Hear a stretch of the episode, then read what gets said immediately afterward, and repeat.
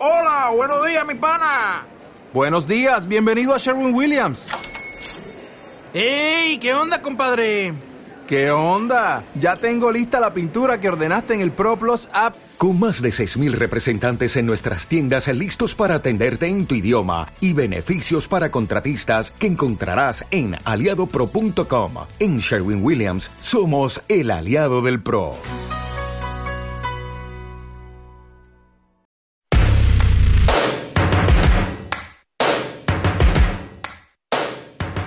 Aquí comienza Con Razón y Corazón, programa radial para el Plan de Intervenciones Colectivas PIC 2019.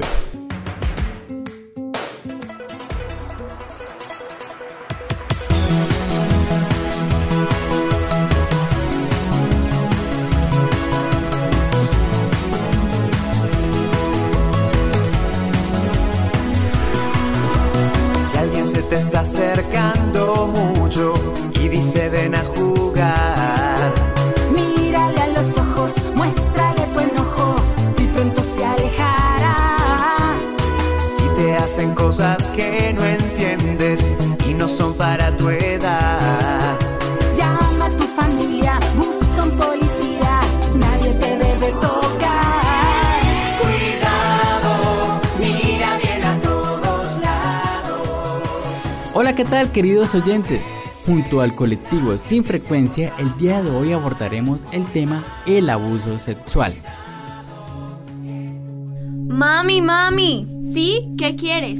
es que mi padrastro.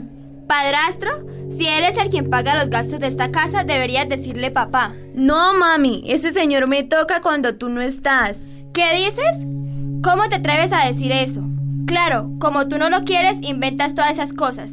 Pero es la verdad. Cállate, cállate, no vuelvas a decir eso. Ya te dije que vamos a ver películas. Ma, tengo algo que contarte. Me dijo que era nuestro secreto. Mi tío me está haciendo cosas que no están bien. No me voy a quedar callada. No te guardes secretos, habla. Tu cuerpo es tuyo y de nadie más. Cuídate, no te dejes. Cuando tus hijos digan ser víctimas de abuso sexual, créeles, esto no es un juego, denuncia al abusador.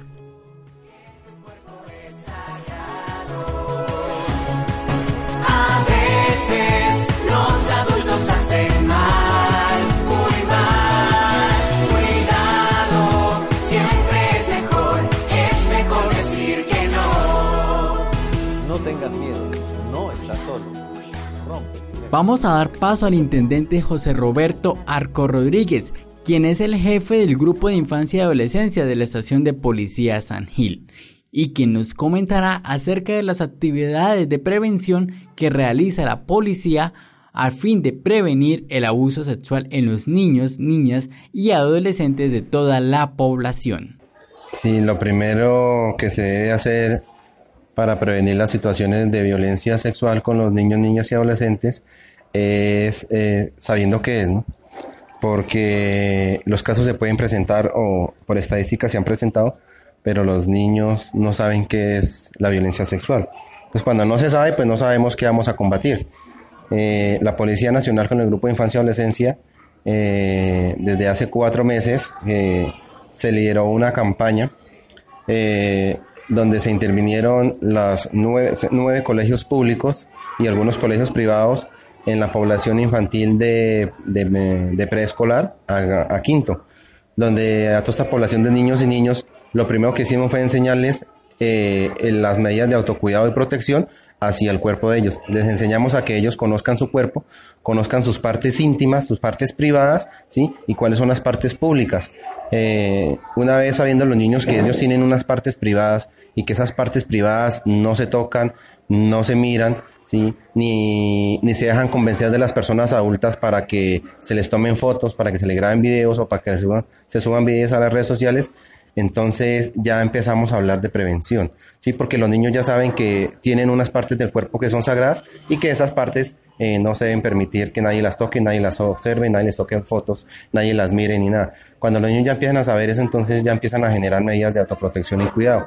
Eso hicimos eh, a nivel eh, San Gil en todos los colegios públicos, donde los niños eh, ya se saben estas medidas, ya saben estas, ya se saben, ya saben proteger su cuerpo y además de que ellos ya saben que su cuerpo es sagrado, también saben eh, que hay unas personas de confianza, ¿sí? Que hay unas personas de confianza aparte del papá y la mamá, porque desafortunadamente en los casos de abuso sexual, eh, en el mayor porcentaje siempre hay un familiar involucrado, el papá, el padrastro, la mamá, la madrastra, la abuela, un primo, un tío, una, persona allegada que ha generado esa confianza en el niño y puede a- aprovechar eso para abusar de estos niños. Eh, porque a veces cuando pasan estos casos, el papá lo que hace es regañar a la niña, la mamá regañar a la niña, no le creemos, eh, fue culpa suya, ¿sí? y eso es lo que le decimos a los niños. Entonces, igualmente esta campaña fue enfocada a los padres de familia donde le decimos, ustedes son el primer anillo de seguridad de nuestros hijos, ustedes son los primeros protectores y en nuestra familia ver una, un círculo protector hacia nuestros hijos. Entonces, a los niños hay que protegerlos y hay que generarles confianza. Eh, en los ejercicios que yo le decía a los padres de familia, se les decía, usted el día de hoy que llegó su niño de, la escuela, usted se sentó a, pre- a- a- a preguntarle qué hizo su niño en toda la escuela, con quién se tomó las once, qué pasó del camino a, su escuela, del camino a su casa, qué pasó. Y todos los padres de familia, pues no les interesa ese tema.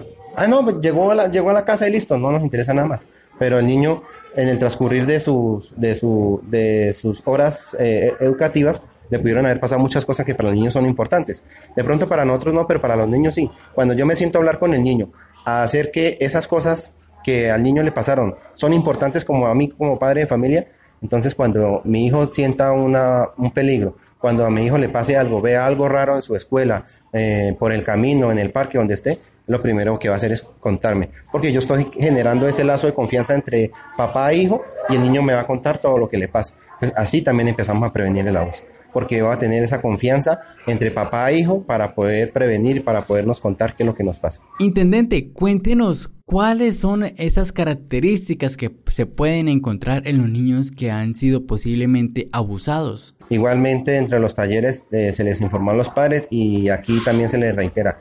Si mi niño es alegre, es extrovertido, le gusta jugar, le gusta, es, es, sociable porque se juntó con un niño, un niño jugó, eh, llegó, saludó y de repente llega a la casa una persona y el niño de una vez se asusta, empieza ese temor, ¿sí? el niño se esconde, el niño le da miedo la presencia de esa persona, eso es una voz de alerta, eso es una voz de peligro que dice que, bueno, aquí está pasando algo porque mi niño le tiene, ¿sí? Cuando el niño empieza a generar otras conductas de cambio de comportamiento, cuando el niño empieza a, a generar también a tocar a otros niños, a entrarse al baño las niñas, a mirar los niños, a mirar las niñas, ¿sí? Esos son voces de alerta que nos dicen, bueno, con este niño está pasando algo, porque eh, no es normal que un niño a esa edad empiece a hablar sobre temas de sexualidad, sobre partes íntimas de la, del hombre, de la mujer, ¿sí? Empieza a hablar de estos temas cuando, cuando en la etapa que va el niño no es para que esté hablando de estos temas.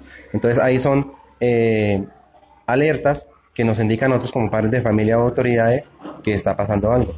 ¿A qué línea se puede comunicar las personas que hayan sido víctimas de abuso sexual? La línea de emergencia, la línea de la policía 123, la línea, eh, la línea de bienestar familiar, la línea 141, que es línea de emergencia de bienestar familiar. Igualmente, eh, los números de los cuadrantes, de los cuatro cuadrantes de la policía aquí de San Gil, eh, se pueden comunicar y pueden dar aviso a cualquier situación que se esté presentando.